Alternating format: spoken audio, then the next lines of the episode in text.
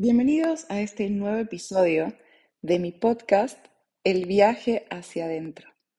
Hoy vamos a estar hablando de un tema que mucha gente me pidió y es de la postergación o de la procrastinación. Lo primero que quiero que sepan es que este es un tema muy común hoy en nuestra sociedad Muchas personas pasan por conductas de postergación, incluso hay actividades muy simples que pueden llegar a ser postergadas. Actividades como pagar un impuesto, pagar una factura, actividades como arreglar o reparar un objeto de tu casa, actividades como entregar la tesis, que quizás son actividades un poco más importantes o que tienen una relevancia más eh, a largo plazo o que generan un impacto en realidad más a largo plazo en nuestras vidas.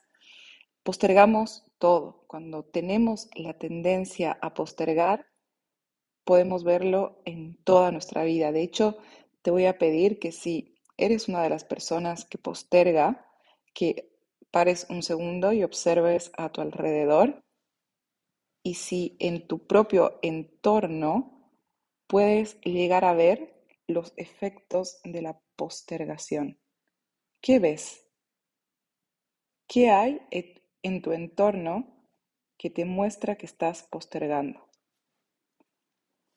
Y este ejercicio lo estamos haciendo simplemente para que tomes conciencia y observes cómo de alguna manera la postergación no solamente se trata de no hacer algo, sino que empieza a afectar nuestra cotidianidad, nuestra propia vida empieza, o sea, se empieza a reflejar, digamos, en nuestra propia vida. Y no quiero que hagas este ejercicio desde, el, desde un lugar de reproche, porque justamente este es otro punto que quería tocar. Tendemos a postergar y a reprocharnos por hacerlo. entramos en un círculo vicioso permanente. Postergamos, nos sentimos mal, nos culpamos, nos sentimos peor, afecta nuestra autoestima, nuestra, nuestra sensación de, de ser capaces y volvemos a postergar, porque otra vez no nos sentimos lo suficiente, nos sentimos que estamos lo suficientemente preparados. Y este es otro punto.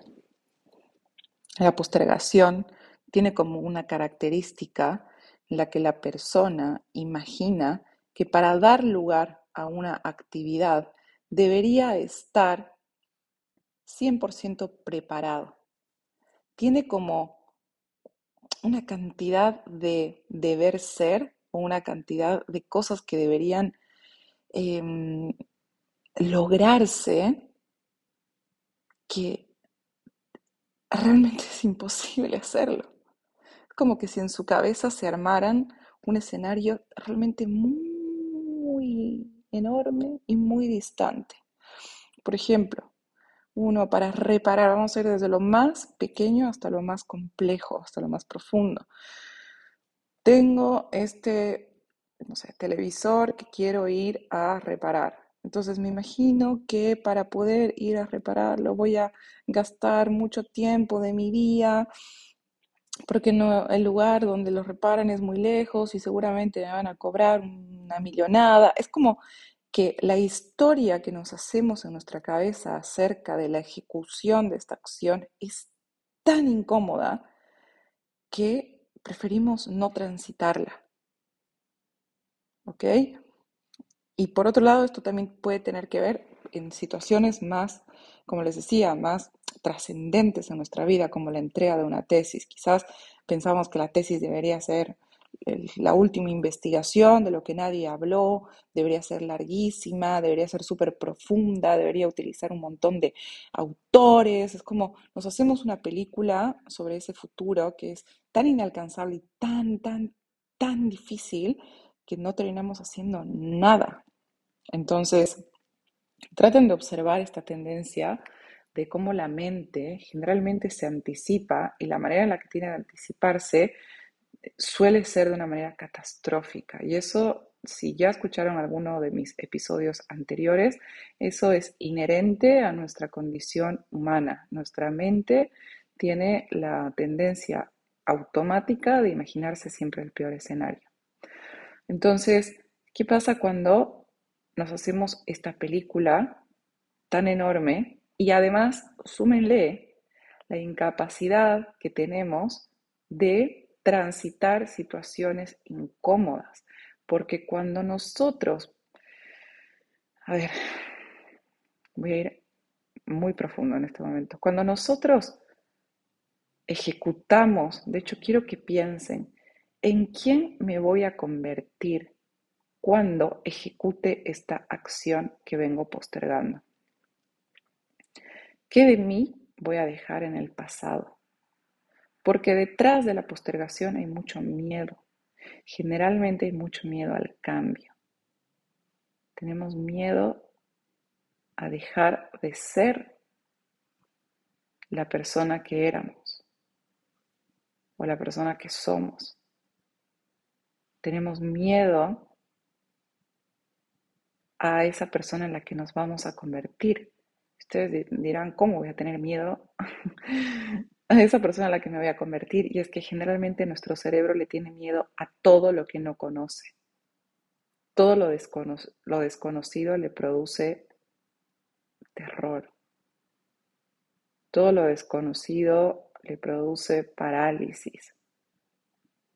Entonces, yo varias veces les expliqué que cuando nuestra mente se imagina cosas terroríficas o dramáticas o temerosas del futuro, nuestro cerebro no se da cuenta si eso es real o está siendo pensado, imaginado. Entonces reacciona de igual manera. ¿ok? Es como que si nosotros estaríamos en una situación de peligro, vamos a suponer que estamos en una situación de peligro, nuestro cerebro va a activar la señal de alerta. La señal de alerta lo que va a hacer es activar la lucha, la huida o la parálisis. Generalmente cuando luchamos o huimos, tomamos acciones, estamos haciendo algo pero la postergación es la parálisis, quedamos paralizados. Es como que si nuestra vida se pusiera en pausa, se genera un stand-by y sentimos que no avanzamos y sentimos que nunca vamos a avanzar. necesitamos poner play otra vez, pero hay algo más fuerte en ese momento que nosotros que no nos deja. Es esa sensación que nos da la postergación, una sensación de que todo se, se pausó y que no tenemos las herramientas adecuadas para poder volver al ruedo, que nuestra vida está totalmente detenida. Entonces, lo que les quiero decir con esto es que generalmente nuestra mente se imagina escenarios peores de lo que realmente la realidad es. Siempre nuestra mente va a imaginar cosas peores. La realidad, la realidad, la, realidad, la real, digamos, siempre es mucho más amable de lo que nuestra mente se imagina que puede llegar a ser. Entonces, ¿cuáles serían los pasos para poder salir de este estado de parálisis, de postergación, de pensar que me falta un poquito más para poder llegar a hacer esto, me tengo que formar un poquito más, tengo que saber, me, tengo que preparar, ¿no? Ese estado de preparación constante, esa, esa parálisis por análisis, donde me estoy preparando todo el tiempo, pero jamás ejecuto. Entonces, una de las, de las herramientas que les quiero compartir tiene que ver con trascender la mente. Es hacerlo aún pensando todo esto. ¿Y esto, esto cómo es? ¿No? El, otro día les estaba compartiendo que em, empecé a entrenar algunos días de la mañana muy temprano y claro, siempre me pasa cuando me estoy levantando, o sea, cuando está por llegar el momento de salir, que mi mente me dice, no, mira, si vas a ir a entrenar con el frío que hace, es muy temprano, vas a, puede, poder, podrías ir después, no hace falta, etcétera, ¿no? Un montón de cosas. Este ejemplo que les voy a dar es para que se den cuenta qué es trascender la mente. Entonces, yo observo mi pensamiento, pero antes yo no, no, no, podía observar mi pensamiento. Yo pensaba que esos pensamientos que tenía acerca de, de esa situación eran una razón válida para no hacerlo. No lo tomaba como, ahí esta es la excusa de mi mente, porque estaba tan identificada con ese pensamiento que lo tomaba como real. Entonces, mm, es verdad, me decía a mí misma, ¿no? Como, la verdad que podría entrenar más tarde. Y cada vez ese más tarde se, transforma en hace años que no entreno, ¿no? Bueno, quizás tal vez no tan exagerado, pero podemos decir hace semanas o hace meses que no entreno. Cada vez que entramos en este loop, porque siempre va a ser mejor hacerlo después. Siempre, siempre, siempre que pasemos por la mente va a ser mejor hacerlo después. Yo tengo esta tendencia en hasta cosas muy chiquititas, ¿no? Como, no sé, estoy en un supermercado, en una, casi no voy al supermercado, pero estoy en una dietética, por ejemplo, y digo, bueno, voy a comprar tal cosa y veo que hay otras cosas que necesito en mi casa y generalmente tengo la tendencia de decir, ay, mejor compro después, que no sé qué. ¿Por qué después si ya estás ahí? ¿No? Entonces, ahora, ahora les voy a hablar sobre, sobre este tema de, de por qué hacemos esto de después. Pero primero vamos por el tema de trascender la mente. Entonces, estos pensamientos que vienen van a suceder, pero nosotros tenemos que observarlos como lo que son. No son razones para no hacerlo, sino que son excusas. Una vez que nosotros etiquetamos esas situaciones como excusas y en ese momento conectamos con la imagen de nosotros cumpliendo nuestro objetivo, es mucho más fácil accionar. Entonces yo en ese momento dije, estas son las excusas de mi mente, obviamente es mucho más cómodo para mí quedarme durmiendo, no hay cambio que yo necesite hacer, entonces me quedaría. Pero en ese momento es, aún pensando todo esto, voy a ir a entrenar igual. Entonces es como que en ese momento sucede algo que es muy mágico, porque es como que la acción que estás tomando le ganara a todos tus patrones viejos y conocidos. Estás creando literalmente una nueva realidad, una nueva identidad, una nueva posibilidad de futuro, algo que no conocías. Estás saliendo de la inercia. Es increíble Realmente es transformador trascender la mente, porque estás accionando más allá de lo conocido, de tus patrones, de tus ideas, de tus creencias. Eso es trascender la mente, es hacerlo aún pensando en esto. Lo voy a hacer igual. ¿Ok? Segundo tip es pensar en la satisfacción a largo plazo y no en la satisfacción a corto plazo. Cuando nosotros postergamos es porque estamos priorizando en ese momento la satisfacción a corto plazo. Estamos pensando mucho más en cómo nos vamos a sentir ahora que en lo que queremos construir como identidad de cambio a largo plazo. Entonces, vamos a ir otra vez al ejemplo del gimnasio. Si yo me quedo durmiendo, obviamente que voy a construir en ese momento una, un beneficio, una satisfacción cortoplacista. ¿Por qué va a ser cortoplacista? Porque la verdad que obviamente quedarme dormida a las 7 de la mañana es mucho más placentero que levantarme. ¿Ok? A las 7 de la mañana o a las 6, no importa la hora que te tengas que levantar. Es mucho más placentero quedarme dormida de 6 a 8, de 7 a 9, de 7 a 8, no importa, que levantarme. Pero levantarme me va a generar un beneficio a largo plazo. Lo que pasa con los beneficios a largo plazo es que necesitan de constancia, de trabajo, de repetición. Para que se vean sus beneficios, para que se vean sus resultados, necesitamos salir de los beneficios cortoplacistas muchas veces. Porque con ir al gimnasio una vez, obviamente nadie cambia su cuerpo. Entonces, lo que necesitamos hacer es cambiar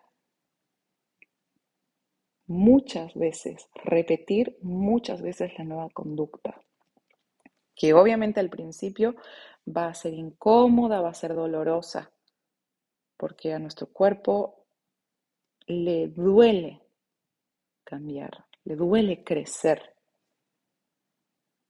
Todos los cambios vienen con dolor, con incomodidad, Ojo, no estoy hablando de sufrimiento. Sufrimiento tiene que ver con rechazar el cambio. Estoy hablando de los cambios en sí, en general. Son incómodos, siempre rompen algo. Siempre duelen porque hay una identidad, un ego que se deja, que se deja ir. Entonces siempre pregúntense, la decisión, háganse esta pregunta, ¿Qué voy a tomar ahora me ayuda a crear la persona en la que me quiero convertir a largo plazo? ¿O la decisión que voy a tomar ahora me beneficia y me da satisfacción solo en este momento? ¿Cómo me quiero sentir en cinco horas? En 10 horas, cómo me quiero sentir mañana, no cómo me quiero sentir en 15, 20 minutos. Volvamos al ejemplo del gimnasio. En 20 minutos, en una hora me voy a sentir muy bien porque estoy durmiendo. Pero en 5 horas, si fui al gimnasio, me voy a sentir mucho mejor. Ahora, si me quedo durmiendo en 5 horas, no me voy a sentir bien. Porque acá está la tendencia de la procrastinación, acuérdense. No nos hacemos responsables de las decisiones que tomamos. Entonces, cuando decidimos, y ojo, acaba otro tip, cuando decidimos quedarnos durmiendo, hagámonos cargo de esa situación. Dejemos de culparnos cuando ya es fácil culparse. Si decidiste quedarte durmiendo, deja ir la necesidad de culparte hacete responsable de la decisión que tomaste en ese momento, porque qué fácil e injusto es con tu yo del pasado, mirando las cosas en perspectiva desde adelante, decir qué está bien y qué está mal. En ese momento tomaste esa decisión porque así tenía que ser y porque quizás necesitabas esa cantidad de decisiones para darte cuenta que Tienes que ir más allá de tu comodidad. Pero deja de culparte porque la culpa no cambia nada. La culpa lo único que trata de hacer es cambiar el pasado. La culpa no te ayuda a transformarte en el presente y crear el futuro. Así que bueno, te voy a dejar estos tips, estas reflexiones sobre la postergación. Si vienes postergando, no te culpes por hacerlo observar la cantidad de cosas que podrías hacer. Y antes de irme te voy a decir una cosa más que podrías hacer. Y para empezar a dar curso a situaciones que están ahí postergándote, postergándose, escribílas. Ordena, porque en la mente todas nuestras ideas suenan muy confusas. Escribí cuáles son esas tres cosas que te gustaría concretar esta semana. Solo tres. Si necesitas ir al doctor porque lo vienes postergando, te pido que por favor lo hagas, que hoy mismo, cuando escuches este episodio, cuando termines, llames y pidas ese turno.